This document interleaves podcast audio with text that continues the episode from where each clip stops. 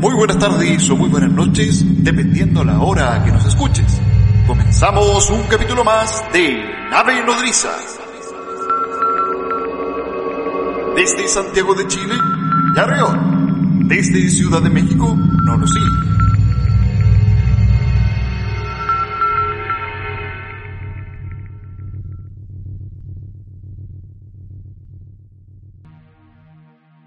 Buenas tardes o buenas noches. Nuevamente nos encontramos el día de hoy en un capítulo más de Ufológicamente Hablando, un programa de Nave Nodriza. Muchas gracias a todos que están uniendo a esta transmisión que estamos haciendo en vivo.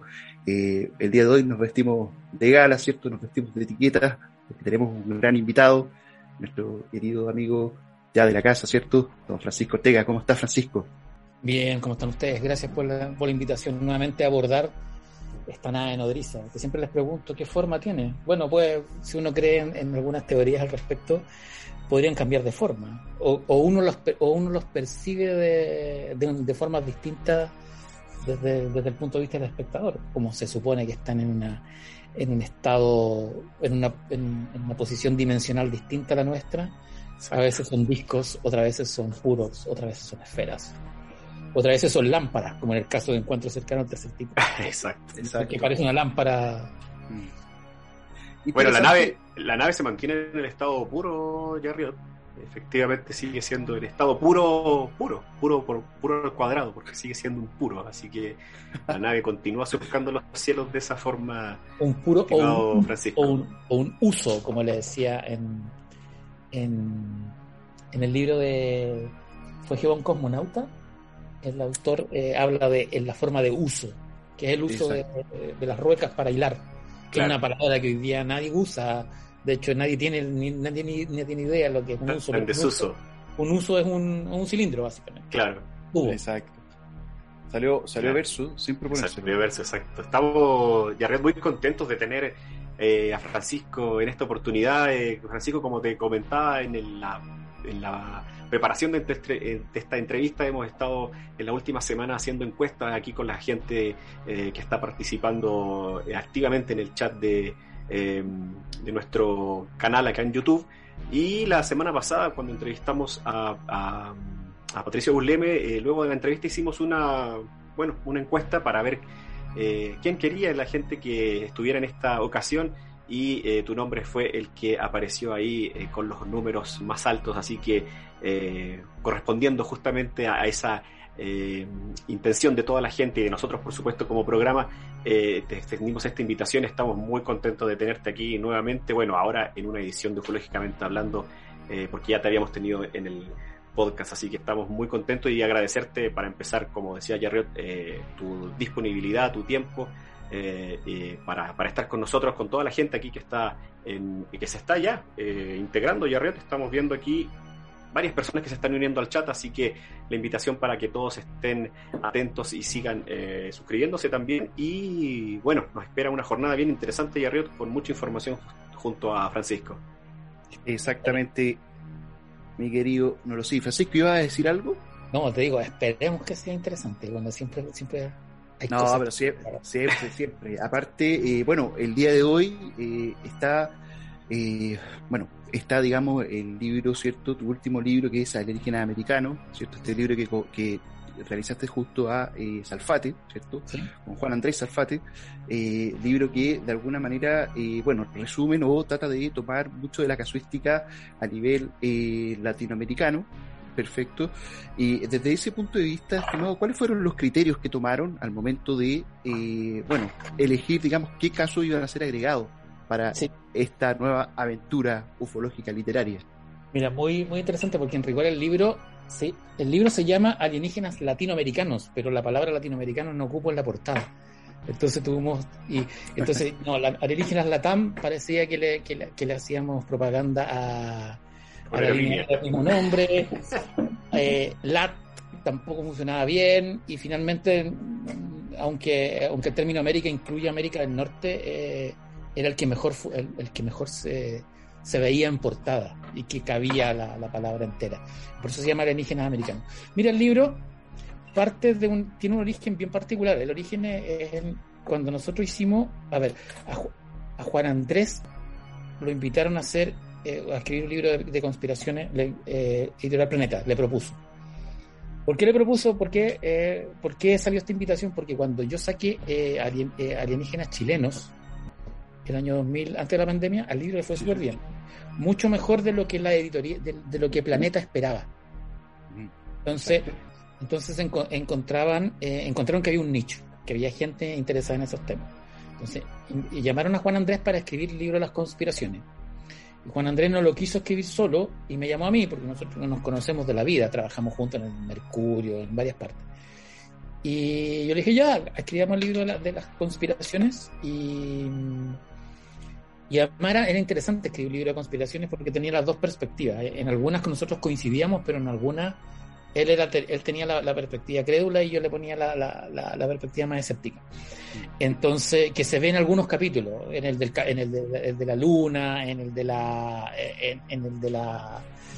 de qué sé yo, de- del uso de, los fármacos, como en el fondo no, era no era no era un, no era un capítulo antivacunas, pero básicamente no quedó antivacunas porque yo me metí harto en ese capítulo.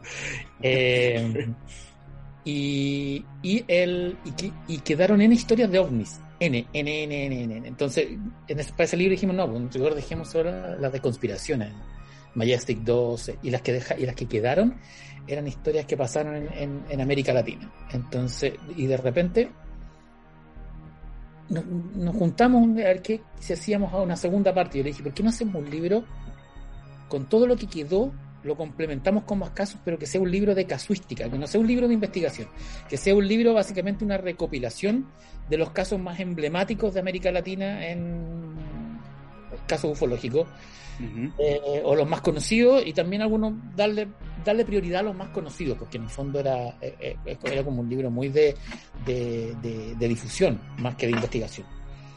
Y, eh, y así armamos una lista entre lo que teníamos hecho, lo que quedó de, de los nuevos brujos, y las cosas nuevas y algunas cosas que yo había que, que habían quedado pendientes de, de alienígenas chilenos, eh, que, que no ocupé en ese libro, la- Ujú. la- las la, re-redacté para este y, eh, y básicamente eh, nos dividimos 15 15 historias y, y, y la- y la- y a- además dividimos el libro en, en partes. pues. Hay una parte que es como más de, de, de alienígenas ancestrales, le llamamos, por, por colgarnos un poco de la, de la moda Exacto. Sí, sí. que son historias ant- eh, ant- eh, historias de paleo paleoastronomía como lo llaman algunos Exacto. y luego eh, hi- historias como de la época de la conquista luego tenemos historias más modernas tenemos las historias de abducciones y finalmente terminamos el último capítulo que de los archivos de los de las digamos que tienen que ver con gobiernos y con, y con ocultamiento y con más, más, más. Exacto. Claro, entonces cuando teníamos los, la mayoría de los, de, los, de los capítulos escritos, después vino repartirlos, repartirlos por tema. Ya, perfecto. Ya. Y, y tiene de todo el libro, porque tiene algunos capítulos que son que son súper literarios, que son como historias de, eh, la- la- por ejemplo, la historia del, del, del- de, la, de la piedra negra que cae en La Santiago. Piedra Negra, exactamente. Eso te iba a Es- comentar. Esa, y esa historia, esa historia era originalmente un capítulo del libro El Cáliz Secreto, de mi libro El Cáliz Secreto, que yo lo saqué porque no quedaba muy bien en el libro y que básicamente yo quería- eh, reconstruía la supuesta caída de ese meteorito negro en, en Santiago. Y de repente me eh, sentí que ese capítulo funcionaba muy bien en, en alienígena americano y por eso se trajo. O el capítulo de la, de la Virgen de Guadalupe, que tiene que ver con toda una investigación que yo hice para una serie de la que, que estoy Mm. trabajando sobre la Virgen de Guadalupe. O él se consiguió una, una entrevista a Giorgio Zucalos, que en el fondo le respondió dos, dos preguntas, porque como que no, pero no importa, nos servía como para Claro. iniciar el libro. Exacto. Eh, em, hubo una profunda. El, el capítulo del Anchimalén que sale en, aquí- en, en, en el indígena- en el indígena chileno, acá sale un poquito. Tiene otra, otra óptica, que es como lo que. Información que me llegó después del de, de, del indígena chileno. Entonces fue- es como un.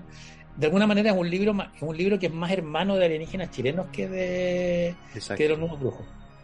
Eh, Francisco, si me permites, eh, bueno, tú al comenzar a responder comentas, ¿cierto? Esta suerte como de, no sé si llamarle dificultad, pero sí digamos como desafío el hecho de tratar de congeniar esta visión a lo mejor un poquito más crédula, por el lado a lo mejor de Juan Andrés, versus digamos a lo mejor esta visión...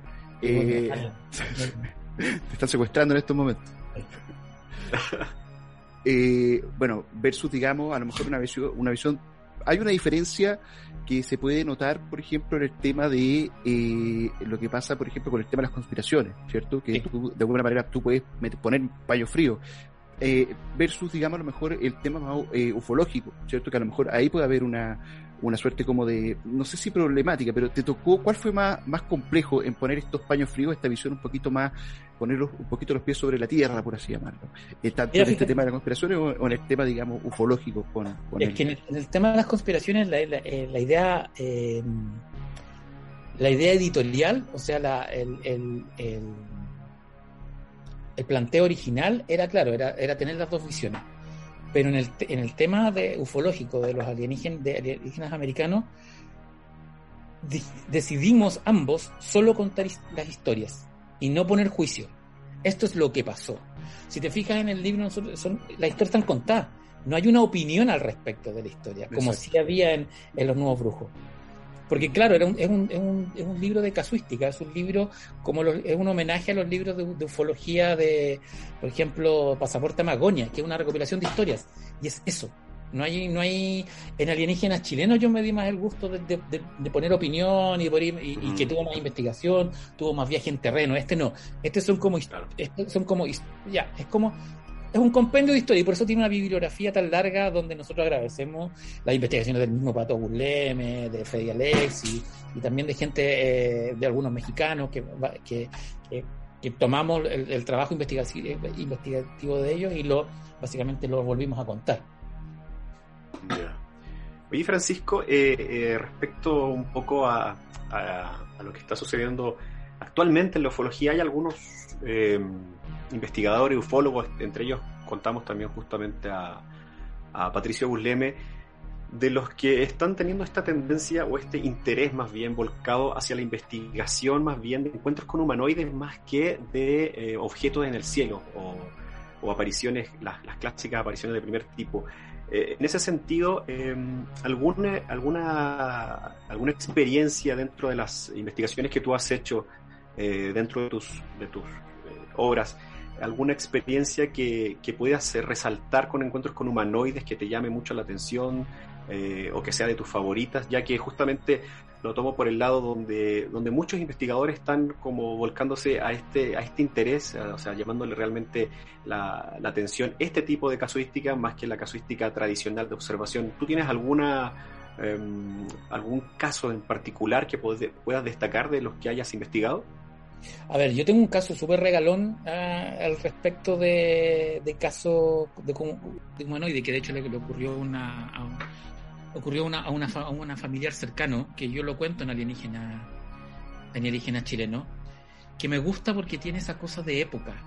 Es, es un caso que ocurrió a principios del siglo XX en el sur, y lo cuenta una señora eh, con una naturalidad impresionante, como de, eh, no, llegó un ese día estaban en el campo cerca de Coyipulli, hacia la cordillera, y, y, la manera como lo cuenta, a mí me lo contó, yo era chico, yo tenía como 13 años cuando me lo contó, y lo escribí en un cuaderno, y todavía lo tengo. Y ella me dice, no, estábamos con, lo, con, con los familiares, con la familia en, el, en, la, en la casa, eh, eran como las 9 de la noche, estaba oscuro, en otoño, cuando de repente cayó una estrella. Pero tía, porque era como una tía abuela Sí, sí. No, Rico no era una tía abuela, era, era como era la abuela de un, de un, era la abuela materna de un primo, pero era, era la abuela por el otro lado, ¿no?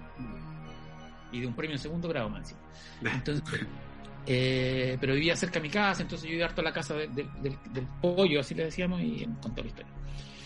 Y, y además, como la voy a contar cómo, cómo salió la historia. Es muy, es muy freak. Y esto de haber sido 1984, 86 más o menos, ¿no? Y yo me acuerdo que en esa época a mí me habían comprado un buzo salía cancha, como le dicen en la quinta región, pero un buzo Haddad, que eran rojos, así como la de los fabulosos Tenenbaum, de los excéntricos Tenenbaum. Ya, perfecto. Era el buzo del colegio, de hecho, del, del, del colegio en el que yo iba. Y, y con el pollo volvimos de clase y pasamos a su casa, estaba la tía, vivía con ella. Y esta señora tendría unos 80 años, ya era como... Pero no estaba cagada ni nada, estaba- era muy, muy cuerda. Y nos dice, uy, ¿cómo, an- cómo andan vestidos? Yo me acuerdo cuando yo vi por primera vez esa, esa ropa. Y nosotros dijimos, ah, ¿hace cuánto? Unos dos años atrás. No, yo era muy chica, tenía como ocho años, o diez años. Pero ¿cómo? ¿Cómo? Si esta ropa es nueva. Uno así tirándole la cabros chico como, pero tía, si en el fondo esto- estas estas ropas son de, de hace cinco, eh, están de moda hace poco, no se usaban antes. está- No, no, no, si yo lo vi con el gringo, le dice. Y le dice a, la, a una señora que vivía con ellos, que era como una, que era como una empleada, pero empleada de toda la vida. Le dice, ¿te acuerdas si yo te conté lo del gringo? ¿Qué gringo? El gringo, po. El gringo que bajó de la, est- que, que, que vino de la, que vino en la estrella. No, mentira. El gringo que vino a tomar agua. Ya. ¿Cómo el gringo que vino a tomar agua? Y ahí nos empieza a contar una historia en la que ella cuenta la historia de forma lineal, pero no hace la conexión entre las dos cosas. Yo- nosotros, yo- el pollo y yo hicimos la conexión porque además nos gustaban estos temas y habíamos visto la película Spielberg y todas esas cosas. Entonces ella cuenta que cuando era niña, en 1914, de sido, sí, más o menos, en, en- en- hacia la cordillera, en Coyipulli, una noche de otoño, estaba la familia reunida, eran como dos hermanos, y se ilumina la casa. Y ellos salen a mirar y los perros aullando de miedo y ven una estrella que cae detrás del monte. Entonces ella dice, la estrella, dice, tía, pero si, la, si una estrella, el sol es una estrella, si cae una estrella nos morimos. No, no, si yo vi la estrella. Y cuando cae detrás del monte, lo- eh, al, al ponerse en torno eh, ¿cómo se llama? Se iluminan los árboles, ¿cachai? Por la luz. Ya, ya. Sí, sí. Se me fue la palabra Contraluz. a contraluz. Entonces, y, ah, ya, y, y dice, y esa misma noche, no, ¿cachai? No, no hace la asociación de que es un mismo hecho. La misma noche, como, como una hora después, tocaron la puerta de la casa. Entonces mi papá salió con una escopeta porque a esa hora no venía nadie y los caminos eran peligrosos y, un- y había un gringo. ¿Y cómo era un gringo? Un gringo y estaba vestido como ustedes, rubio y hablaba como, como gringo, hablaba como gringo, gringo, hablaba como gringo y nos pidió agua, lo hicieron pasar, el, el abuelo lo dejó pasar a la casa, eh, él le dijo que andaba con otra gente, eh, lo invitamos a que se quedara en la casa porque era peligroso, había muchos bandidos en esa época, dijo que no había problema, y tomó agua, nos- le preguntó unas cosas a mi papá y se fue. Y después dice, y, de- y- y después y lo cuenta así, de- y de repente dice, ah, y lo de la estrella, como si fuera otro hecho, aislado. Claro. Sí, sí. Al día siguiente fuimos con mi hermano a caballo a mirar dónde había caído la estrella y encontramos un círculo de tierra quemada. Pero el puro O sea, anillo, pero el puro anillo, dice. Es decir, no estaba quemado, no estaba quemado el medio, estaba quemado el anillo. Y la niña. Yo después fui con mi papá. Fuimos a buscar las- el lugar donde, donde había ocurrido eso. No pudimos porque era, era un campo de otra persona. Y, y claro, es un lugar perfecto para que ocurran esas cosas. Y esos son los, a mí los casos que más me, me interesan y que más y que alguna vez más, más me gustaría buscar Sí. casos en el, en el, en la, en la- en el campo chileno. Sí. Hay un libro de, de Benítez, de JJ Benítez, que a mí me gusta mucho. De hecho, creo que es el, el libro de Benítez que más me gusta, que es La punta del iceberg, que son dos. La punta del iceberg y la quinta columna, que es primera y segunda parte. Exacto. Donde, que tiene que ver con eso, que tiene que ver con buscar apariciones de humanoides en el mundo rural de España. Mm. Y, y Benítez lo hace muy interesante porque él, el primer caso que cuenta en el libro, él dice que va buscando a un Paco de aquí, en, en- en la- en las- en los campos de Navarra, pues. que es un señor. Entonces él empieza a preguntar a los pueblos por el por Paco González, el que vio el que vio extraterrestre. Ujú. No, no hay nada, y, ninguna- y de repente él dice, "Hostia, y acá hay una, una información de que, de que hubo un campesino que vio el diablo. ¡Ah! Sí, po, el que vio el diablo, ¿cachai? Porque eh, cómo se Mm. mezclan estas cosas. Sí, Claro, exactamente. está asociado a otra cosa ahí. Cómo- y entonces tú de repente te puedes encontrar Mm. ¿qué es lo que me pasó a mí por casualidad? En, yo estaba dando una charla en un colegio en, en, en, en Panguipulli hace tres años a unos niños de un, que tenían 12, 13 años, séptimo, octavo. Que de hecho fui a hablarles de, de, de Max Urdemale, una, una, una, saga de libros infantiles que tengo yo, que es el hijo de Pedro Urdemale y que de, defiende monstruos con problemas. Pero, ya, esa es otra, otra historia. Y, y les empiezo a contar me empiezan a preguntar cómo yo había, por qué me interesaban estas historias de monstruos. Y yo le decía, bueno, cuando chico me gustaba, y, y, que todos nos ocurrieron cosas, y les empiezo a preguntar qué les han ocurrido, qué cosas les han ocurrido. Y era una escuela que queda entre Buen ejercicio. entre Panguipulli y Calafquén, al lado de una escuela rural. Y me empiezan a contar una cantidad de historias. Sí, salió de todo. De duende, y de hecho después me llevaron a buscar caca de duende, porque había una, escuela donde vivían duendes. Y claro, la caca de duende finalmente es un, un tipo de hongo. Ah, mira, pero la gente de allá cree que es caca de duende. Y una de las niñas me cuenta, una, una niña me cuenta una historia que de hecho después me autorizó a contarla en el indígena, en chileno. Y me regaló el dibujo. Y ella me cuenta que ella vio a un ser negro y, grande, con ojos amarillos, que, un día llegó a la casa de ellos y ella, estaba con su hermano. Los papás habían tenido que ir a, a Panguipulli y llovía este- y esta criatura caminaba por el por el por en- entre la casa y el galpón y que cuando le iluminaba la luz ella lo vio ella lo vio y el abuelo también el abuelo le dijo que era que era un ñepu que así se llamaba que era un gigante que no era malo que vivía en los volcanes y que ese y que el ñepu había caído de una estrella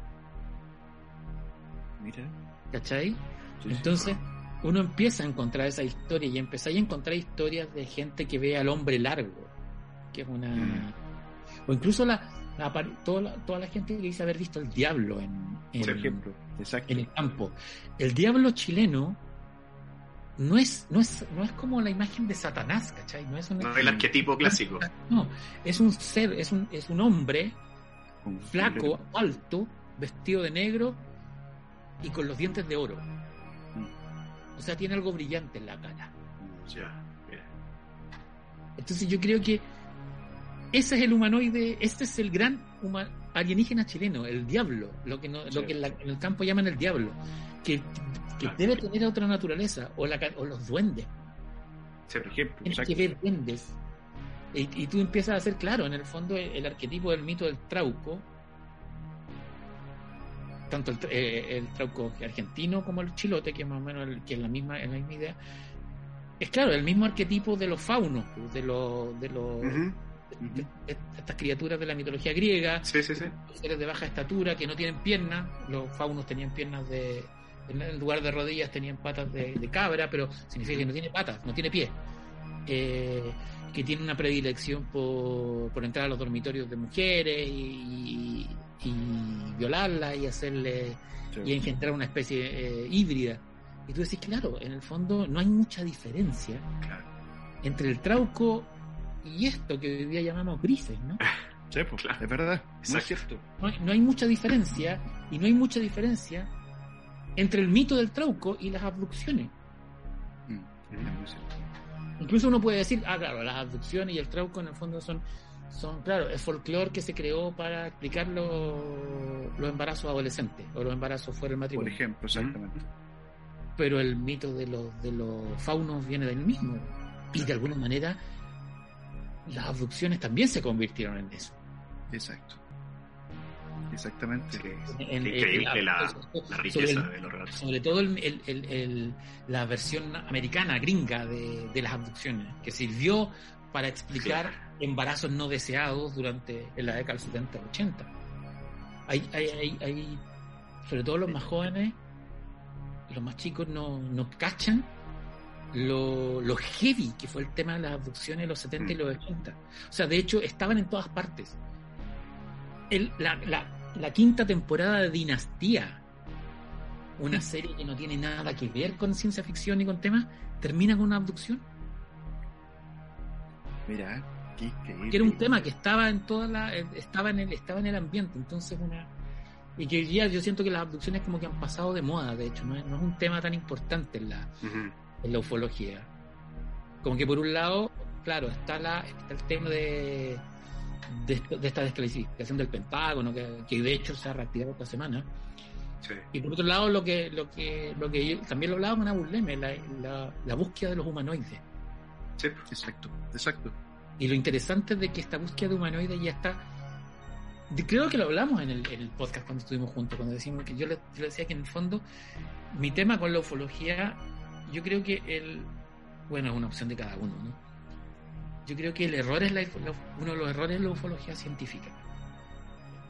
Mm. Hay, hay que ir hacia otro lado, hay que ir hacia el folclore, Claro. hay que ir hacia la narrativa, hacia la oralidad. Ahí está, ahí está Sí. lo más cercano a buscar, a darle una explicación a un fenómeno que tal vez nunca vamos a saber. Porque no, no sé, yo no, no sabría decirte si son extraterrestres. Mm. Tal vez, tal vez, tal vez es un fenómeno natural que desconocemos. Claro, exacto.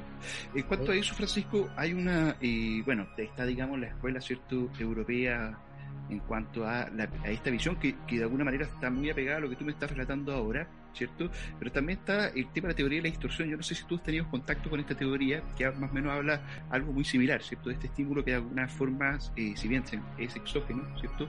El encuentro se centra ya más en, en- en el observante. ¿Qué quiere decir esto? Sí. Que se centra más que nada en los contenidos internos de la persona en el sentido de cómo interpreta esa visión. ¿Qué quiere decir esto? Que al momento de eh, este tema toma, toma, digamos, los contenidos que están a nivel social, ¿cierto? Y se manifiesta, y es por eso que en cada momento histórico, de alguna manera, hemos tenido eh, aparatos o eh, ovnis, ¿cierto?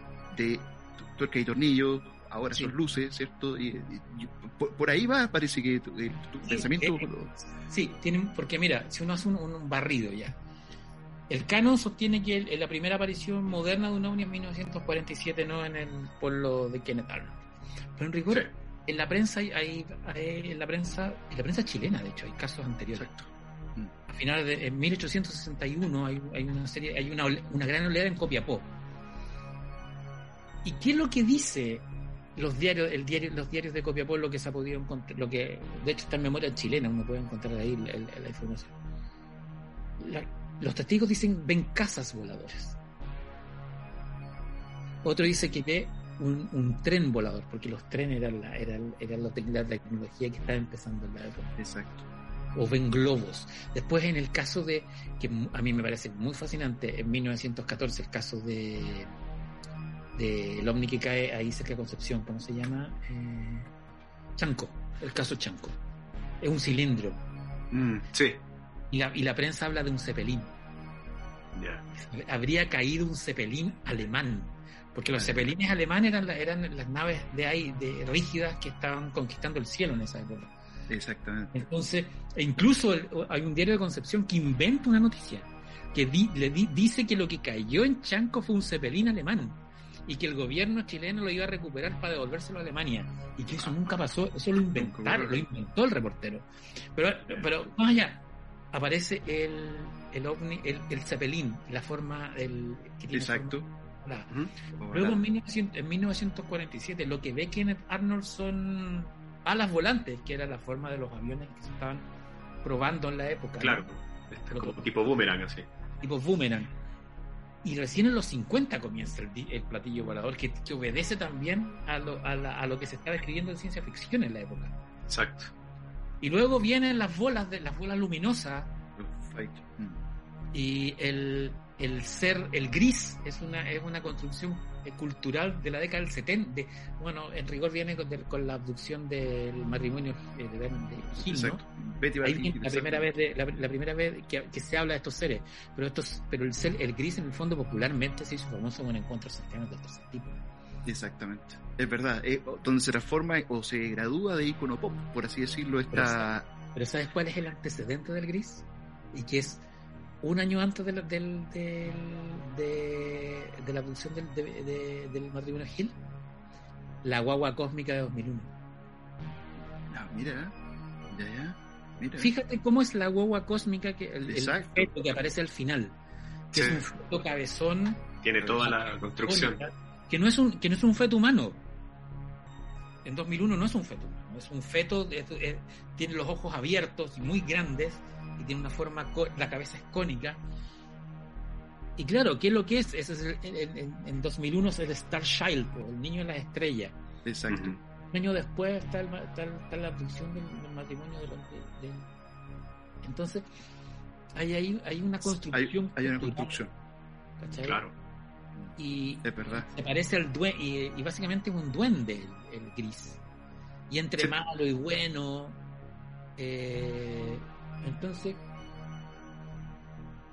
hay algo, eh, son los ovnis y son los extraterrestres un, un- un arquetipo cultural que nos ha acompañado desde siempre y que antes lo Hay mucho llamábamos ángeles, demonios, está en en- porque en todos los libros sagrados hay, hay los dioses se mueven en carros de fuego y hay seres pequeños y hay seres de distintas alturas.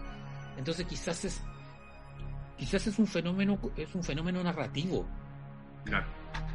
Y siguiendo un poquito esa lógica, Francisco, eh, yo no sé qué te parece que igual las características y las misiones, ¿cierto?, de estos seres también han cambiado a través de la historia. O sea, por ejemplo, cuando hablamos de los 50, los 60, estamos hablando a lo mejor, o mejor dicho, era atómica, estamos hablando de un ser súper racional, súper eh, frío, que me estoy refiriendo, digamos, en este caso a los grises, versus los 70, 80, donde aparecen o se empiezan ya las manifestaciones de los nórdicos, ¿cierto? Que de alguna manera son como la, eh, son los New Age, son las personas que, o son los seres que de alguna manera vienen con un mensaje de amor, paz, ¿cierto? Y comprensión y fraternidad hacia el mundo. Y hoy día, o mejor dicho, los 90, los 2000, ¿cierto? Aparece esta imagen también del reptiloide reptiliano, no sé cómo llamarlo, ¿cierto? Que de alguna forma tiende a eh, o nos hace cuestionar los poderes que de alguna manera hoy en día nos están dominando. Entonces, ahí yo como que encajo mucho lo del relato, ¿cierto? De lo de la construcción, porque también tiene que ver mucho con, como con la personalidad de los seres que hoy día, en teoría, nos estarían visitando. Sí, bueno, mira, eh, hagamos una- una- un, un barrio histórico más o menos de, de ufología moderna de 1947 a la actualidad de los humanoides, de los supuestos tripulantes. Exacto. Los primeros son seres tímidos. Eh, Mm. que vienen a mí, que vienen, que vienen, que miran y no hacen Que nada. miran nomás. Sí. Y entre medios aparecen lo- las criaturas monstruosas, como el, el de este- esta criatura de- que, que también miran nomás, pero tienen, for- tienen formas de robot. Obedecen Mm. muy a guerra, muy a guerra fría. Exacto. Tienen, eh, están vinculados a la energía atómica, están vinculados a los rusos, a, los, a, a todo lo que había en ese. Luego, eran una potencial amenaza. Pero tú no sabías si eran enemigos o aliados, pero eran, eran una amenaza. Luego, claro, entran los nórdicos y los humanoides con la revolución hippie. Claro. Y se mezcla con el New Age. Exacto. Y ahí además, a- a- ahí, ahí empieza además la idea de que serían como los ángeles. Y empieza, y empieza Mm. toda la moda de los, de los contactistas, ¿no? Sí. Exactamente. De los contactistas y que son raza superior y son nuestros hermanos mayores que nos vienen, que nos guían, que son muy 70. och- Y en los 80 se, se vuelve y tiene mucho que ver con, con, el con, con lo sexual que fue la década de los 80. Ujú. Eh, con el imperio de Playboy, con el imperio de revistas como Maxim, con, y aparece el, el extraterrestre que el visitante dormitorio y las abducciones Mira muy y, la- y las abducciones muy muy sexuales, muy Exacto. muy como la de Muy a lo, a lo Vilas Boas. Claro, que, que, que no ocurrió en los 80, pero se hace Claro. Pero sí, Un exactamente. poquito antes. Pero ahí, también hay un tema, hay un tema cultural también. Eh, Vilas Boas eh, fue, si mal no recuerdo, en Brasil. En Brasil, claro. Y luego viene un periodo histórico que empieza con la guerra del Golfo y termina con, el- con la caída de las Torres Gemelas, donde hay que desconfiar del poder, porque el poder aparentemente tiene una agenda oculta. Entonces Exacto. ahí aparecen los reptilianos, Exacto. que los reptilianos se vinculan al, al- se vinculan con las teorías de conspiración, de conspiración de un orden mundial, Completamente. Sí. De Nuevo lo- orden, exacto. de, de, lo- de, de los Illuminati y ciertas cosas. Y ahí se crea toda una, una ficción al respecto. Y que nos hace olvidar una cuestión heavy, que la idea de los... A ver, los Illuminati en rigor es... Sí, existieron. Fue una logia fundada en- en- a finales del siglo XIX, XVIII en, en Baviera, pero con un propósito netamente económico que se, se, se, ¿cómo se llama? Se desbanda en, las, que, las que llamamos logias racionales de la, de la masonería a finales del siglo XVIII y llegan incluso a América a través de la logia lautarina. Pero eso es. En la década de los 70 aparecen dos autores de ciencia ficción, de los 60, dos autores de ciencia ficción norteamericanos que toman el nombre de los Illuminati y escriben Illuminatus, una trilogía de ficción, pero ellos la vendieron como trilogía de, de no ficción donde caen de vuelta los Illuminati y... Lo instalan. claro. Y ellos son los que toman la idea del nuevo orden mundial. ¿Qué es el nuevo orden mundial? El New World Order es, era, la, era el lema de la ilustración de, de una cuestión, de un periodo histórico fundamental. Y lo que ellos planteaban con el nuevo orden mundial no era un gobierno mundial era que básicamente se acababa el antiguo orden, que era el de la iglesia y de la nobleza, y entraba el nuevo orden, que era del hombre laico y de los ilustrados. Eso es el nuevo orden mundial. Y, por, y eso lo toma la masonería, y por eso la masonería lo pone en el billete de dólar de Estados Unidos. Lo que pasa es que además lo ponen con el símbolo del ojo que todo lo ve, y ahí se crea toda una mitología Exacto. De, que hay una agenda global, pero la agenda global no es, no es real. Es entretenido, todo lo que queráis, pero no es real. Y, lo, y en la década de los 90 se mezcla con, los reptilianos. Pero los reptilianos, ¿de dónde vienen? Los reptilianos vienen de una... Son súper antiguos. O sea, el primer culto eh, del cual hay registro es el, es el culto a la serpiente. La serpiente antigua. La serpiente representa la fuerza subterránea el diablo, la serpiente antigua, y antes no se arrastraba, caminaba como los hombres, entonces, viene por ahí. Luego en los, 80, en los 70 eh, hay un paleontólogo inglés que investiga las cajas craneales de los trodones, que son unos dinosaurios raptores, de, unos dinosaurios raptores que supuestamente son los dinosaurios más inteligentes que podrían haber porque tenían una caja grande. Y él dice, oye, ¿sabes que el trodón pudo haber, si no se hubieran extendido los dinosaurios, el trodón, como, como los monos, pudo, haber evolucionado, A, un reptiloide. Exacto. Y eso lo agarran un montón de medios ufológicos y conspiranoicos del principio de los 90 y arman la teoría de los reptilianos.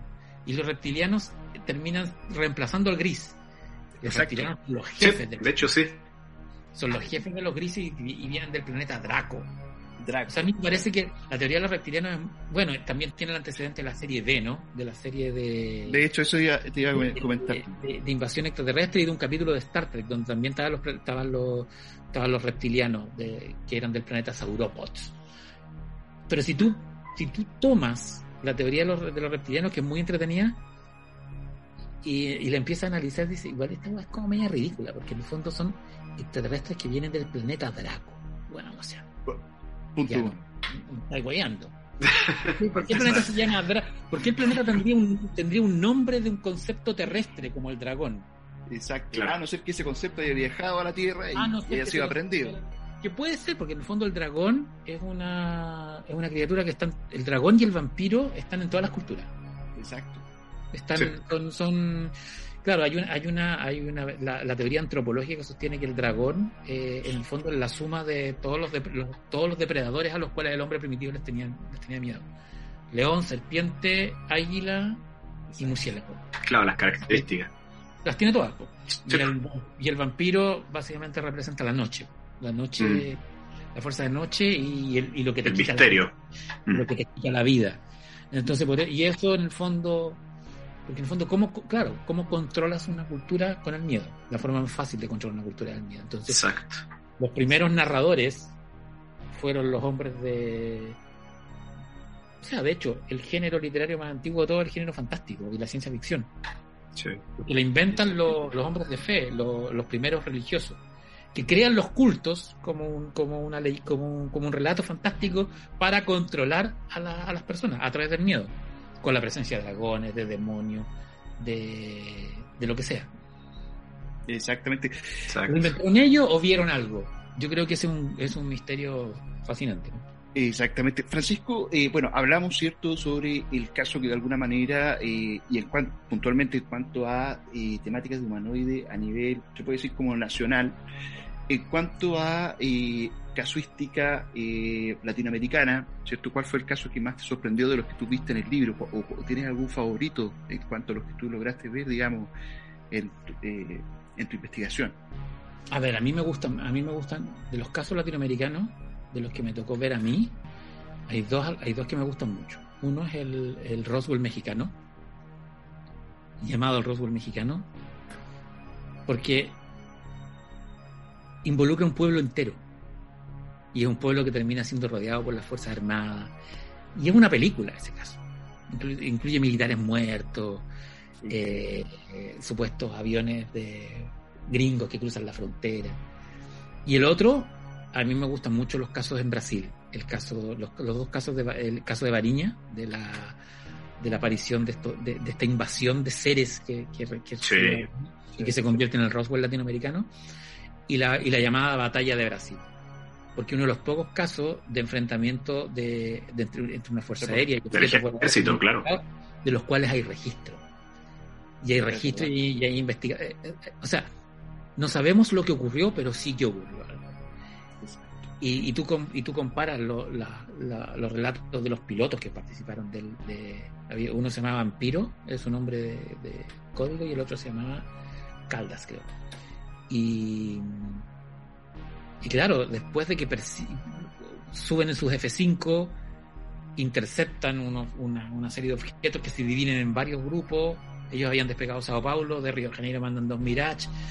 Ahí son cuatro aviones que interceptan estos objetos, los objetos los burlan y finalmente eh, se van, pero uno de ellos los ataca, no les dispara, pero los, los ataca.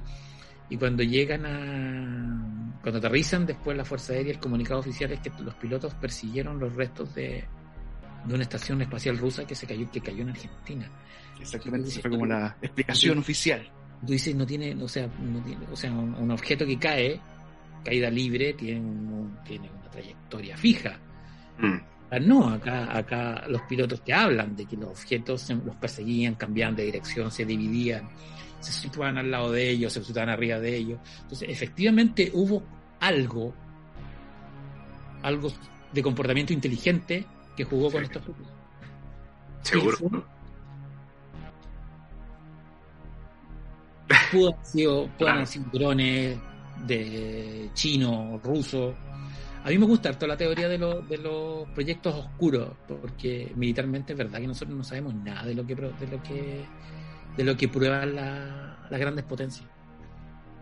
Hay, tecnología muy avanzada y que evidentemente parece tecnología de origen extraterrestre. ¿eh? O sea, los motores de pulso. Mira, hay una anécdota súper que, que es una anécdota muy reciente.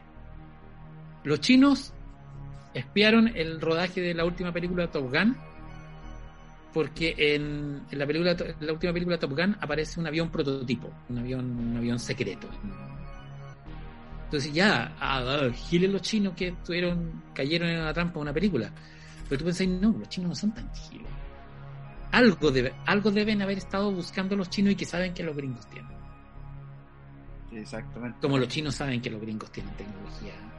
Claro. Y los rusos también. Bueno, los rusos no sé no han demostrado. No han demostrado mucho, parece. de hecho, esta, era la oportunidad pues, cuando sale claro, tecnología. Los ucranianos con misiles de, de, ¿Cómo se llama? Se ponen en el, en el, hombro, han derribado los famosos helicópteros milagrosos que tenían los rusos. Entonces parece que no poco están buena la tecnología que tenían los rusos. Sí, este era como el momento para que apareciera toda esa. han sacado lo que tenían que sacar. Exacto. Y Francisco, eh, bueno, sabemos que dentro de todos tus conocimientos e intereses que, que tienes. Eh, el cine en particular es uno donde, donde haces un trabajo bien interesante y que, mm, bueno, lo has llevado a cabo eh, en tu investigación y en tu vida profesional.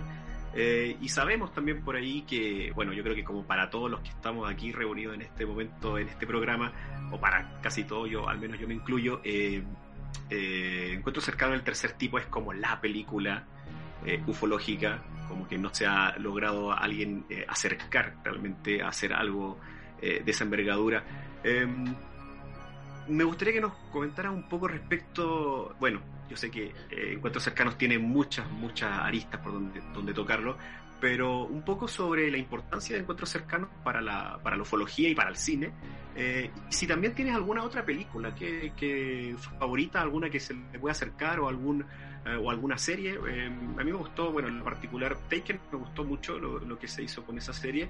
e Intruders también es una, una, película que me gusta bastante, donde ahí aparece la figura de, de John Mack, de Bob Hopkins, pero en particular eh, ¿Tú tienes alguna otra película también que tenga, que se acerque un poco a lo que fue Encuentro Cercano y también qué significó eh, para ti Encuentro Cercano y para el cine eh, como tal?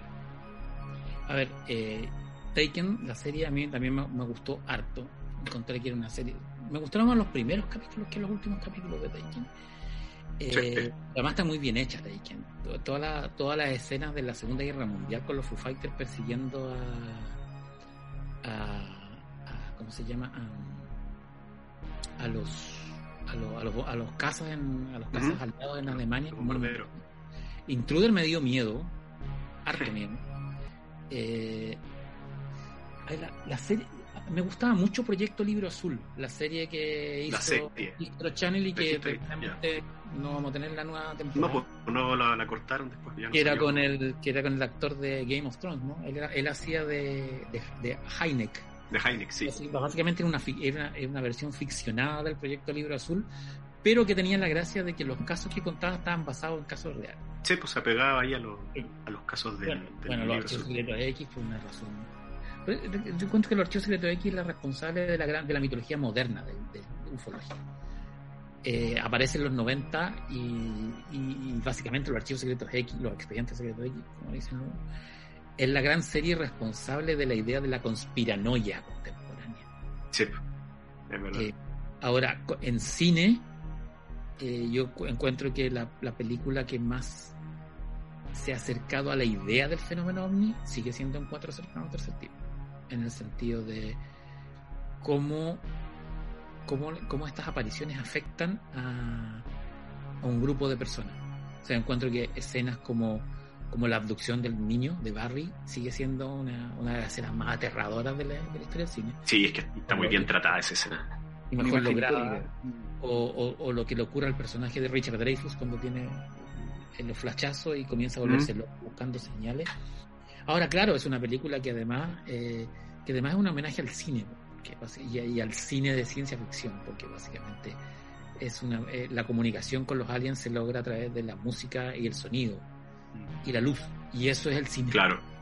Y, que el ufólogo jefe sea François Truffaut, que es un director muy que era muy famoso en la época, también es una, es una película que en el fondo trata de altos temas. Trata mm. sobre. Tiene el tema ufológico, pero también una película sobre el divorcio, también una película sobre el cine. Es una película muy, muy completa y muy adulta, además. Para ser un blockbuster, es una película donde los que, que tiene protagonistas sobre de 40 años. Hoy día, hoy día, hoy día no, pues, no podía. Exacto. Gente adulta. Y, y, y para mí es una película muy. O sea, fue una película que yo vi siendo niño en un cine en, en, en el sur.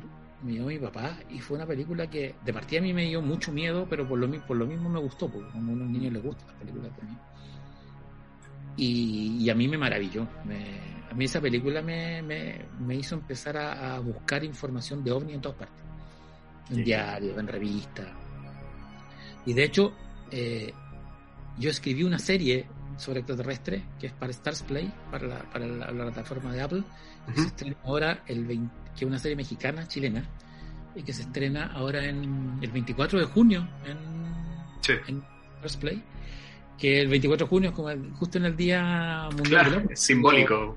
Y lo, de hecho, los realizadores no tenían, lo, el canal no tenía idea que era el Día del OVNI. Yo les conté hoy día y es una serie que, que, tiene un poco de encuentro cercano, en el sentido de que ocurre en la, claro, una serie es más de ciencia ficción, eh, es una invasión alien, desde, eh, contada desde una familia que está en el campo, muy como señales, en el sentido de que, claro, una, de hecho la idea original era como, a mí me contrataron para la serie porque habían comprado los derechos de la, de la película Señales de Chamalán para convertirla en serie, finalmente. eh, no, no se ocupó el, la idea de señales y si a partir de eso se, se construyó una cosa distinta yeah. o la construimos que tiene que ver con una relación entre los aliens y los dioses aztecas y el chupacabra y, y nada, sea, ojalá, Yo no he visto nada cómo quedó. Eh, me asusto, porque típico, uno en guion se van unas tremendas bolas y después eh, técnica, la, la técnica no da para... A la hora de plasmarlo eh, ca- cambia. Pero claro, ¿no? es una serie que en el guion por lo menos escribíamos nubes que se mueven, que cambian de colores, señales en el suelo, eh, animales des- desangrados. En el fondo es como toda la, icon- toda la iconografía terrorífica del, del ovni latinoamericano está en esa señal, está en esa serie. Y, y es una súper heavy la responsabilidad de la, de la serie, porque es básicamente la primera apuesta en este género latinoamericano, entonces si le va mal, no se van a hacer más cosas. Entonces igual es como... Capaz que, ca- capaz que Un caiga el género por mi culpa. Así que, bueno, no a. No, no creo. Pero Puede 24 romper también, pues. O la puede romper. En- por ejemplo, yo sé que en Argentina hicieron una- unas pruebas de los primeros capítulos y gustaron. Y, ya. y- y- y asustaron. Y así que nada, hay que esperar al 24 de junio. Y Stars Play yo creo que no, no es tan popular como Netflix o Amazon, pero siempre hay formas de verla. Sí, pero ya está en varios portales ya, bueno, acá en México al menos yo he estado viendo que en, el- en varios portales ha estado ya siendo replicado, eh, de hecho eran las preguntas que te, te tenía justamente de lo, de, de lo que va a ser eh, esta serie, porque sé que eres uno de los de, la- de los coescritores eh, y ya está saliendo o sea, en varios eh, medios digitales por Sí, la proximidad de la Hay un Claro. trailer. Sí, por la proximidad de la fecha ya se está como se está hablando un poquitito y mira, con, con que la pegue acá, ya la pegas para toda Latinoamérica. Sí. Bueno, ahora, qué bueno que en, en México eh, en México sale ahora alienígenas americanos. De Mira. hecho, va- va- lo van a publicar en Buenísimo. México y la próxima semana tenemos como hartas entrevistas por el, por el libro. Qué genial.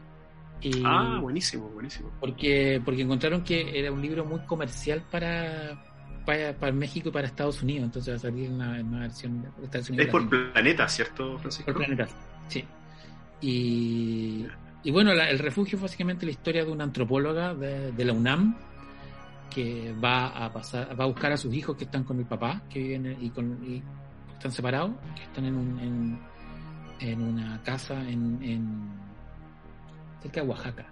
No no no cerca de Oaxaca Va- van a Oaxaca al final. Eh, y, y- y empiezan a pasar cosas extrañas.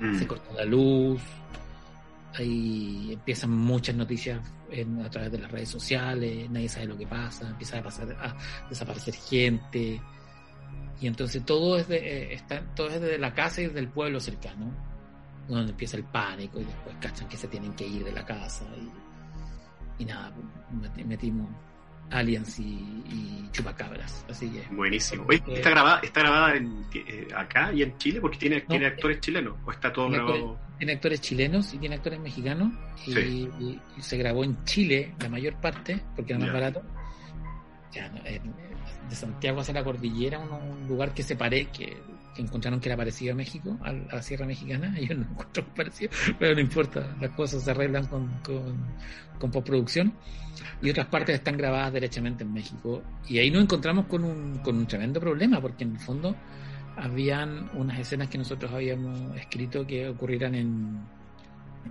eh, en Monte Albán, en Oaxaca, en las ruinas. ya. Y no se pueden filmar. No tenía acceso a grabar, claro. No, no se pueden filmar, no se puede, no se pueden filmar ni en, ni en, Mm. Eh, ni en, ni en Teotihuacán, ni en el, ni en el, ni en el Museo del Templo Mayor en México, ninguna, en las ruinas no se las ruinas Todo lo que son ruinas, no. de chicas no se pueden, no se pueden filmar ahí. Mm. Está- está como, hay como un, un, un veto gubernamental. Creo que porque Sí. alguna vez pasó algo, se, se autorizó y se destruyeron algunos, algunos, ¿cómo se llama? Eh, sobre relieves y desde ahí eh, Claro. Dijo el, el Ministerio de Cultura no se, no, no se puede filmar en las pirámides ni en, ni en ninguna eh, Mm. ruina arqueológica. Así que nada, pues, Sí, pues son bien cuidadosos con eso, eso, ¿verdad? y eso se resolvió en estudio y con efecto. Exactamente. Francisco, eh, ¿te parece? Mira, eh, nuestro público, nuestros queridos tripulantes, El eh, chat bueno, está ardiendo. exactamente. El chat está, pero a todo lo que Nosotros da. par- participamos acá, digamos, con ellos y van a ver, eh, hay personas que les gustaría, digamos, hacerte algunas preguntas. Eh, Elmer Diem nos pregunta a Francisco eh, ¿qué se debería, a qué se deberían los detalles absurdos en los casos de abducción y qué detalles absurdos, eh, absurdos recuerdas en varios casos. Los detalles, yo no, a mí no me gustan los de detalles, de detalles absurdos porque encuentro que eh, por un respeto a la persona que, experimenta el evento extraordinario, ya sea verdad o sea o haya sido producto de su ficción. Eh, yo creo que lo más curioso de las abducciones es, es cómo ha cambiado el, tema en los últimos eh, desde que comien, desde que comienza, ¿no? Desde que comienza el boom de las abducciones. Exacto. Las abducciones que los primeros casos son los 60 y 70, pero básicamente esto explota en los 80. Lo que hablábamos un rato, eran, eran casos súper sexuales. Todos tenían que ver con manipulación eh, genital de los afectados, tanto de los hombres como de las mujeres, y en el caso de las a los hombres le, le, le, incluso les ponían eh, réplicas humanoides eh, de mujeres y a, la, y, a, y, a la, y a, las mujeres derechamente desde procedimientos de, de artificiales hasta hasta ultrajes, ¿no? Sí, Entonces sí. había una idea de, de la de, de, de, que, la abducción obedecía a un a un programa de hibridación uh -huh. para crear una raza mixta.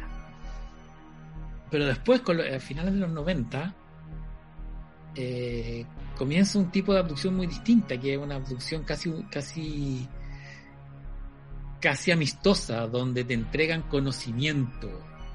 Y, te, que es, una, es como una cosa de te convierten a, a, la abducción un profeta, al cual le entregan un conocimiento que tiene que entregar al nuevo mundo. Mensaje. Mensaje. Exacto. Y ahí se mezcla con los contactistas que vienen de los 70. Entonces se, se, se convierte en una... Y en el último tiempo la abducción ha estado como bien fuera de fuera del tema, ¿no? Como que se habla muy Exacto. poco la, últimamente. Sí, es verdad. Sí. Y el tema más pre, en los 80 fue eh, la ufología era abducciones, rapto. Exactamente. Y ahora no, bueno. ahora yo creo que eso es lo más curioso, cómo, cómo ha ido desapareciendo la abducción.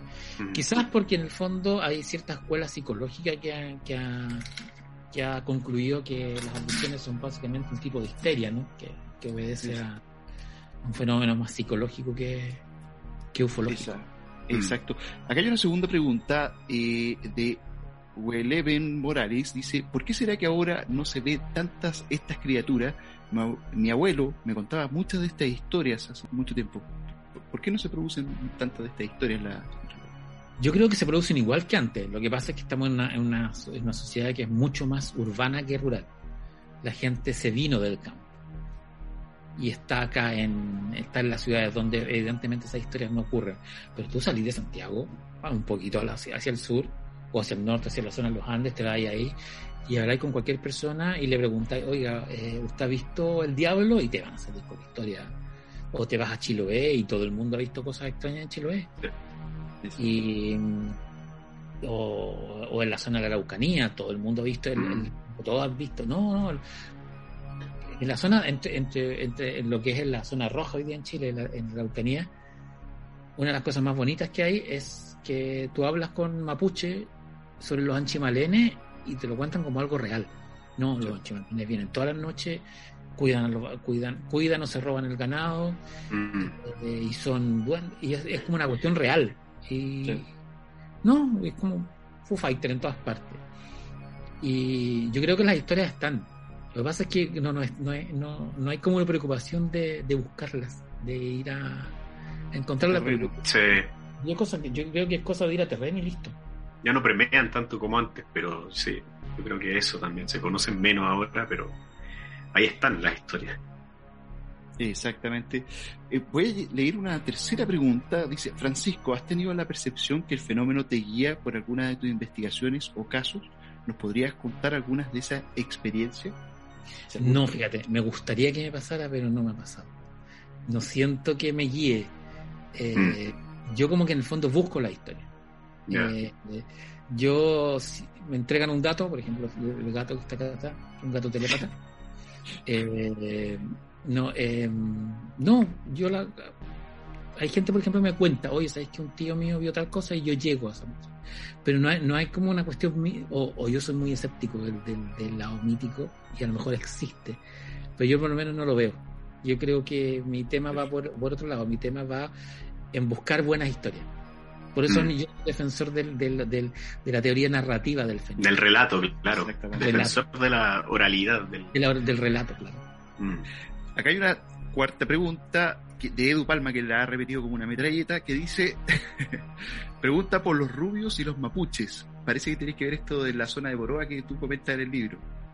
Sí, a ver, los jesuitas cuando llegan a, a la zona de Boroa, que es de Temuco un poquito más al sur, encuentran un grupo de mapuches rubios, muy, muy altos, muy blancos de piel, con los ojos azules, y que de hecho el cronista, que se me fue el nombre, pero un cronista jesuita de la época, del siglo XVI, XV, XVI, él dice, se parecen a los habitantes del norte de Europa, a los habitantes de Go- Gotlandia, que básicamente es el, norte de Europa, ¿no? Los vikingos, lo que hoy día llamamos vikingos. Y, los, mapuches rubios de Boroa estaban ahí y le, y le cuentan a los conquistadores que eh, sus, antepas- sus antepasados se fueron hacia el sur. Y se perdieron hacia el sur. Y cuando ocurre el terremoto de 1960, un, un periodista de, de Victoria que yo conocí, que se murió hace mucho tiempo, don, don Roberto Fuente, eh, yo- él me contó, que yo era como amigo de este señor, eh, que una, una suerte de, men- de mentor infantil que tuve, que un señor que, que tenía una biblioteca grande, me contaba historias, era amigo de mi abuelo. Y él, reporteando el terremoto, reportó una historia muy, una historia muy rara vinculada con el terremoto. Bueno, aquí el gato volteó unas cosas. Eh, se abre la geografía en, su- en la desembocadura del río Tolten y aparece lo que él describe un barco vikingo que estaba enterrado. Wow. Y él no andaba con cámara fotográfica, pero lo dibujó. Y él escribió una nota que apareció en el diario Austral y yo la he buscado por años y nunca la he encontrado. Y él se murió, se murió diciendo que él había visto eso y con todos los lugareños de Tolten y que vino gente y se llevó el barco. Y Wow. en Nueva Imperial hay un, hay un, hay un museo particular. ¿Dónde tengo? A ver si tenemos suerte, si lo guardé por aquí. Parece que vamos a tener una exclusiva. Atención, atención. Vienen los documentos en exclusiva. Usted lo vio antes que nadie en ufológicamente hablando. Lo que tengo acá, lo que tengo en otro lado, es- hay un museo en Nueva Imperial, más- más cerca de Carahue, que es un museo privado de un señor que lleva mucho tiempo busca- eh, recolectando piezas supuestamente vikingas que hay en el que hay en el en cómo se llaman en, en la zona. Ahora esto no tiene nada de, de sobrenatural, ni, y yo creo que tiene una explicación. Hoy día ya, te- ya no, hay, no hay dudas de que los vikingos llegaron a América Exacto. 600 años antes que Colón.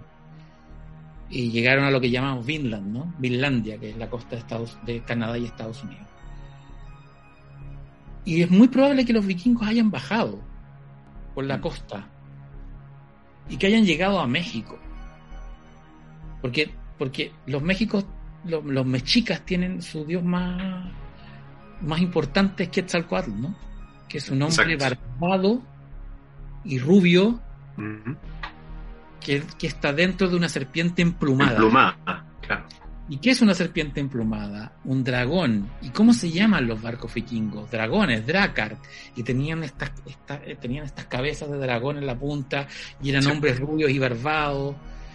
Las velas, en inglés de hecho velas es wing, es, es ala también, se dice de la misma manera. Y en el idioma vikingo también. Entonces, serpiente emplumada. El barco, los barcos eh, estaban diseñados para remontar por los, por los, y claro, ellos llegan, a lo mejor llegan y tienen contacto con los aztecas. Y esa es la razón por la cual después cuando llegan a Cortés, los aztecas estaban familiarizados con los barcos con velas, con alas, y con los hombres barbudos. Y si llegaron a, América, ¿por qué, no, ¿por qué no pueden haber bajado por haber cruzado el, territorio mexicano y haber tomado el Pacífico y haber bajado, o por el Atlántico? Porque eran exploradores y bajaban por las costas. Y la idea de, de estos hombres blancos y con barba están presentes en todas las culturas de la costa del Pacífico. Colombia, Ecuador, eh, em, Perú. O sea, ¿por qué, ¿por qué en las líneas de Nazca hay, hay dibujos de animales que no existen en Latinoamérica? Que son animales europeos, como osos y narvales. Y quizás llegaron a, a, a, la, a, la, zona Tolten y de ahí entraron a, a ¿cómo se llama? A, a, Boroa, que queda de Tolten hacia adentro. Y si tú te vas, incluso vas un poco más allá, entonces claro, estos, estos, estos vikingos supuestamente se, se habrían mezclado con los mapuches. Y las técnicas guerreras de los mapuches se parecen mucho a las técnicas guerreras de, guerreras de, los, de los vikingos. El uso de los ríos, de la forma de las canoas, la manera, la, forma como le dieron pelea a 300 años, que era algo que solo tenía el pueblo normando, los pueblos del norte de Europa.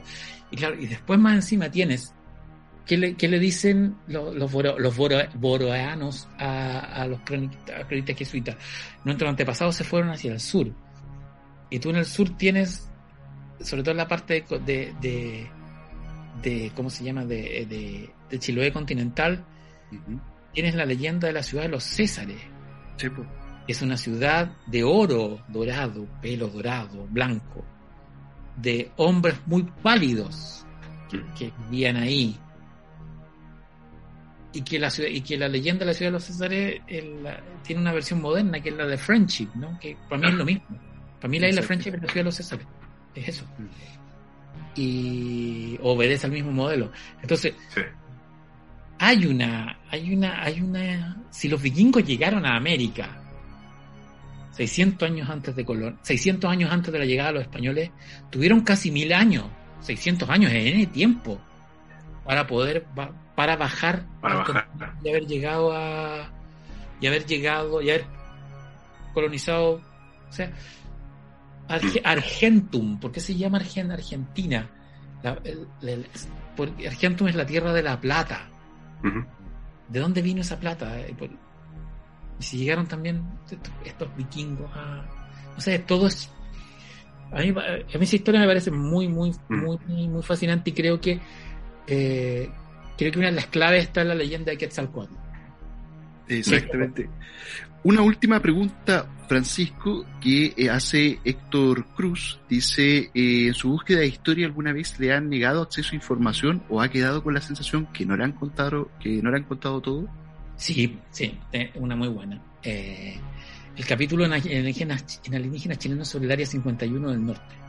Ah, sobre la supuesta área 51 del norte. Que es una historia que yo, yo venía, había escuchado de camioneros, que me contó mi papá, amigos de mi papá que luego me la cuenta un taxista. Lo que yo cuento en ese, en ese, capítulo del libro es real. O sea, yo un día tomo un taxi para ir al aeropuerto y mm, fue el día en que estaban. Yo iba, a, Punta Arena, a Puerto Montt, a, dar a, presentar un libro. Y nos íbamos al aeropuerto y, íbamos escuchando radio y estaban los alegatos de la Haya por los, por los, por los problemas limítrofes del Entonces, el taxista, que es un señor manual, de unos 40 años, me dice, usted sabe que si nos va, usted sabe que si nos vamos a guerra contra Bolivia, la Fuerza Aérea Chilena eh, puede derrotar a Bolivia en 10 minutos. Y, me dice, ¿cómo no? Porque los aviones que tiene la, la FACH, los F-16 que tienen en el norte, vuelan desde Iquique y desde Antofagasta en, información, eh, hacen un triángulo hacia La Paz y, en 10 minutos, como vuelan a Mach 2, eh, destruyen los puentes más importantes del territorio eh, boliviano y Bolivia se, en, a, la, media hora estaría rendida.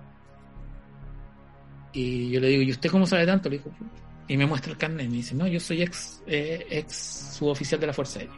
Me dijo, además en el norte la cantidad de cosas que tiene Chile Y, y después me dice, em, sí, pues, yo, porque yo vi, a mí me llevaron a instalaciones secretas en el norte que Chile tiene con los gringos, debajo de los cerros. Y tipo dijo, no, no, no contando. Entonces, y me llegamos al aeropuerto y dije, ¿sabes qué? Eh, si alguna vez me la quiere contar, eh, este es mi teléfono. Le entregué una, tarjeta le- con mi celular. Yo me fui a Punta de Puerto. Seis meses después, me, me llega un, un mensaje texto, no WhatsApp. Hola, soy Manuel, taxista. eh, ¿Se acuerda? Y yo no me acordaba. Entonces me dije, no, no me acuerdo. No, el que le, conté, lo llevé al aeropuerto. Le conté. Ah, sí, sí, sí. Eh, sabe que le quiero contar la historia.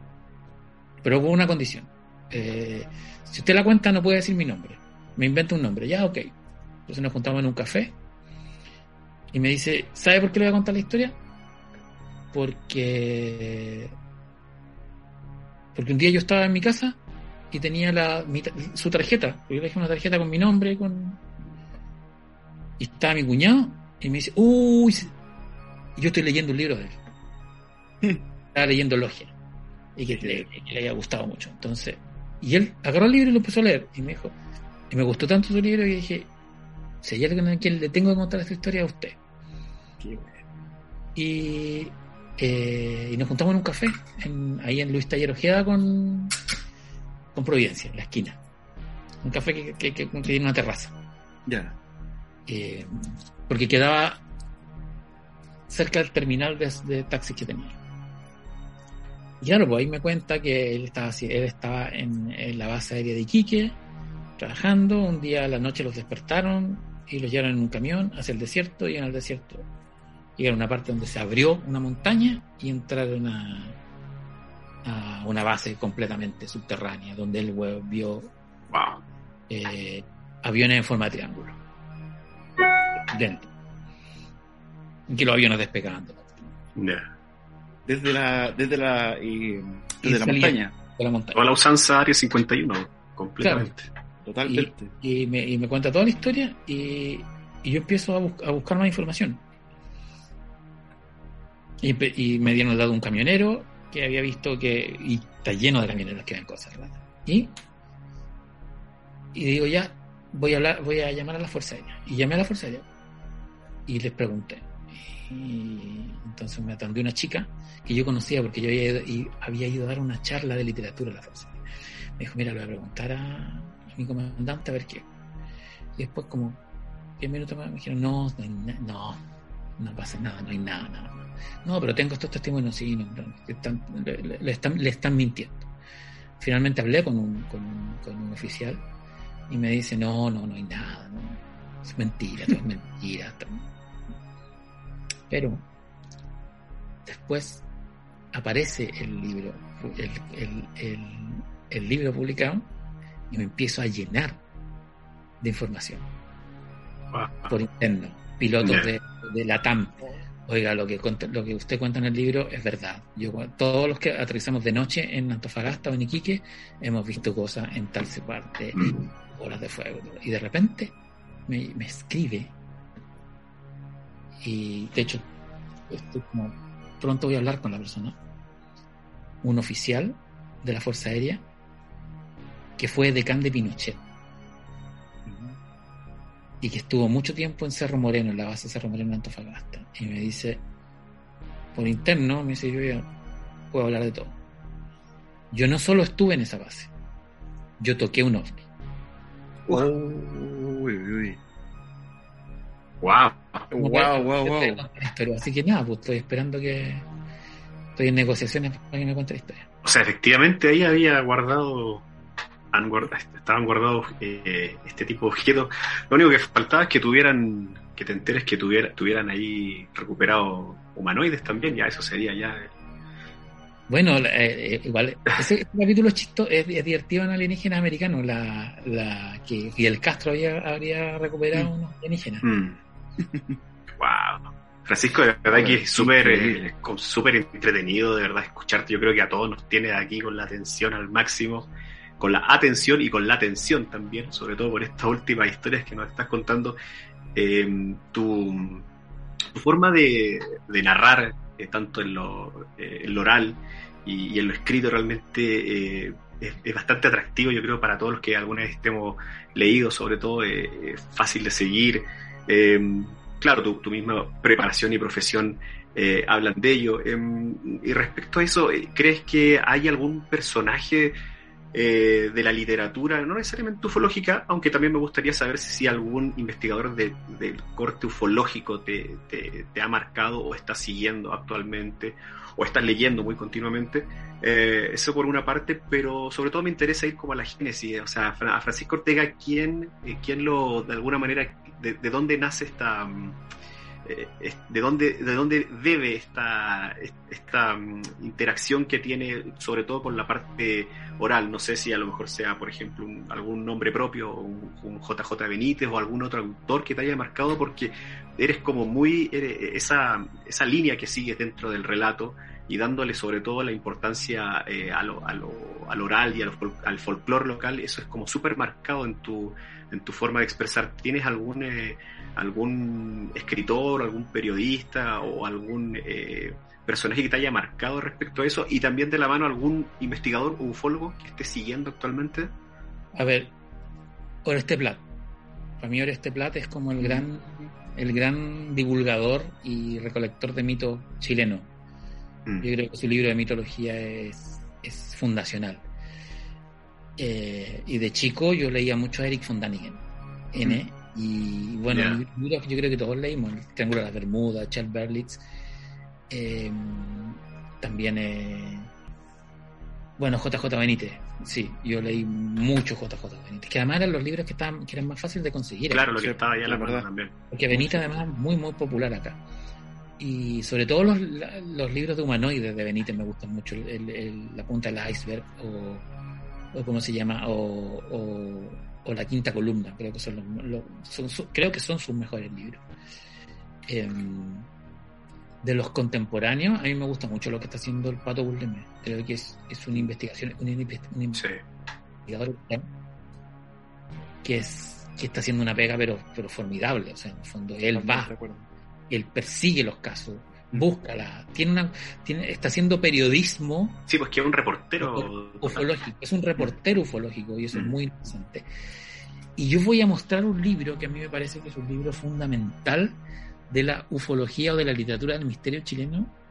Y yo llevo años buscando a la familia para reeditarlo. Es este libro. Bueno, aquí viene en exclusiva otro material, ya aquí. Hoy, día tenemos pura exclusiva. ¿eh? Pura exclusiva hoy.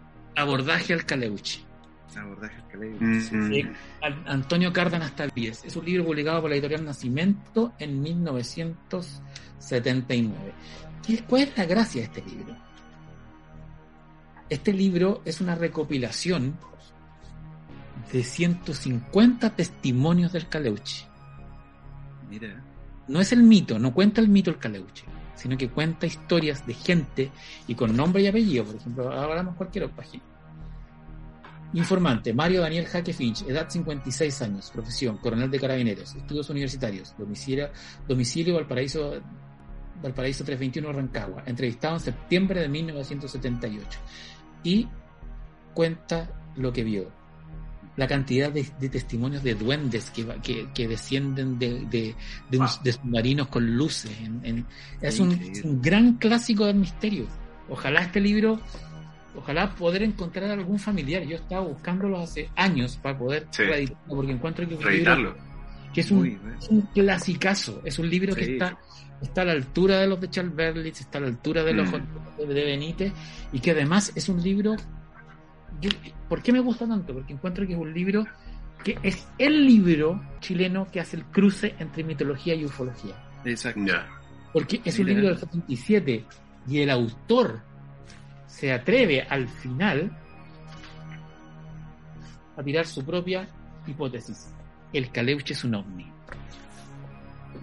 Wow. Qué maravilloso. Tuvimos acá una recomendación de literatura aparte lo pueden, es, muy difícil de encontrar. Yo lo encontré en, una librería de libros de viejos en, las Torres de Tajamar. Buscando, quizás en Mercado Libre lo pueden encontrar también. Pero, pero un libro fundamental, un libro De hecho, si lo encuentran, guárdenlo y no lo presten por nada, porque es muy difícil de encontrar y es un clasicazo del misterio. Ojalá tuviera... No, aparte que es lo que rescatas tú, pues, justamente, pues, es de lo que es, como que sigue un poco, sigues tú esa, esa línea, en, el enfoque ufológico al menos, es por donde has, encaminado. No, y es un libro, ojalá que fuera tan popular como, como fue Jehová un cosmonauta, que es como el gran clásico chileno que uno lo encuentra en todas partes. Pero, Exactamente. Pero es, pero es una, una recomendación para buscar. Eh, ojalá alguna vez demos con, los con los herederos para poderlo reeditar. Me encantaría reeditar ese libro. De todas maneras de todas maneras, una excelente oportunidad sería. Francisco, aparte de la, y de aparte, para ir ya más o menos cerrando esta entrevista, aparte de la, de la serie de la que nos hablabas, eh, ¿algún trabajo que tengas a futuro eh, eh, proyectado respecto a alguna obra, no necesariamente ufológica, sino algo que estés trabajando? O sea, relativamente mezclado con la ufología. sale ahora luego un libro que, que yo escribí para México, una colección de Editorial Planeta que se llama Latinoamérica Bizarra que son historias curiosas de la historia de cada país de Latinoamérica. Entonces había un autor, a mí me tocó el, Chile Bizarro, equivalente, de la colección. Y el libro sale a, finales de junio. Y claro, como es un libro para México, hay material que ya apareció en alienígenas chilenos y en, y en, y en dioses chilenos, pero hay otras cosas. Hay algunos capítulos inéditos en que son eh, que, están directamente para el libro, pero más relacionados con cultura pop, en el sentido de aparición de, eh, de Chile en los cómics, por ejemplo, un cómic Marvel. Hay un cómic de Marvel de los años 80 donde eh, hay una invasión de mutantes a Punta Arena y destruyen Punta Arena. Entonces se cuenta esa historia. Pero la primera parte del libro tiene que ver con historia, están los, los mapuche, están algunas cosas como relacionadas con más misterios variados más que ufológicos. Ese libro debería salir como a finales de junio y julio. Y ya para fines de año yo tengo una novela, una novela grande, grande, que, una que es mi primera novela de ciencia ficción. Es una novela eh, que empieza en el año 2014 y termina en el año 3514. Ya está entregada, ya está terminada. ¡Wow! Genial. ¿Y la edición, la edición de, la, de, de alienígenas americanos acá en México, para cuándo está? No, ya salió, salió este mes. De ah, hecho, tengo prensa la otra semana, pero el libro ya está en librería mexicana. Así que ahí lo puedes. Lo vamos a ir a buscar el fin de semana. Ya está. Así que... Excelente. Ya, Francisco, bueno, primero que todo, agradecerte eh, por esta participación, ¿cierto? Ya eres un invitado, un tripulante más de la nave, te agradecemos mucho eh, tu, la disposición, ¿cierto?, de participar en esta conversación, muy, muy interesante. Yo creo que así como nosotros también, todos los tripulantes de esta nave, están muy agradecidos también de todo lo que hoy día pudiste compartir con nosotros. No, gracias a ustedes por la invitación, por hacer contacto. Exactamente, por hacer contacto. Muchas gracias, Francisco. De verdad que nos tuviste, pero prendidos aquí a la conexión, a toda la gente que estuvo participando y ha estado también mirando este en vivo de Ufológicamente Hablando a través de nuestra plataforma de YouTube. Te agradecemos enormemente, me uno tus palabras, Jerry. Y bueno, nos seguiremos encontrando en el camino ufológico en algún momento, eh, Francisco. Y bueno, lo mejor de las suertes para lo, para lo que venga adelante, tanto con la serie como con tus próximas publicaciones. Y bueno, seguimos en contacto como siempre aquí en la nave nodriza.